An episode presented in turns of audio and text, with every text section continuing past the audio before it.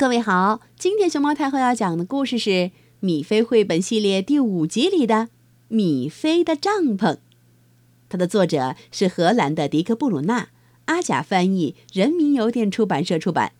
关注微信公众号和荔枝电台“熊猫太后摆故事”，都可以收听到熊猫太后讲的故事。晴朗的一天，米菲刚起床就跑着去找妈妈。天气真好啊！米菲喊：“能不能把帐篷搭？”“好啊，真不错。”妈妈说：“真是一个好主意，让我们一起搭起来吧。”就在这片绿草地。这个帐篷又新又漂亮，前面还有一个门儿，拉开拉链再撩起来，就能往里探进身。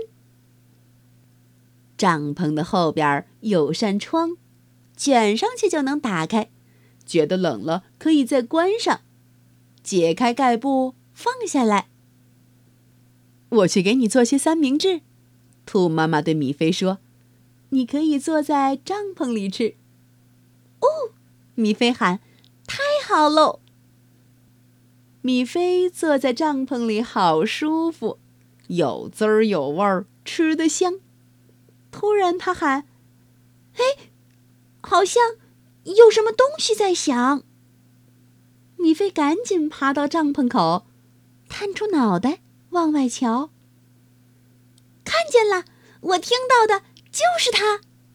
他开心的大声叫：“呜！”他大喊：“乌拉万岁！”米菲看见什么了？一个充气池已经准备好，旁边站着兔妈妈。米菲快快的脱光了衣服，她本来穿的就不多。好了，米菲说：“我下水喽。”在太阳下玩水真不错，池里的水干净又清爽。虽然开始有点凉，米菲扑扑腾腾玩了很久，玩得开心。又舒畅。一出来，他就裹上大毛巾，从头到脚都擦干。大毛巾柔软又温暖，擦完浑身都舒坦。米菲回到帐篷里，放下盖布，关好窗。他这会儿已经玩累了，打起盹儿来，入梦乡。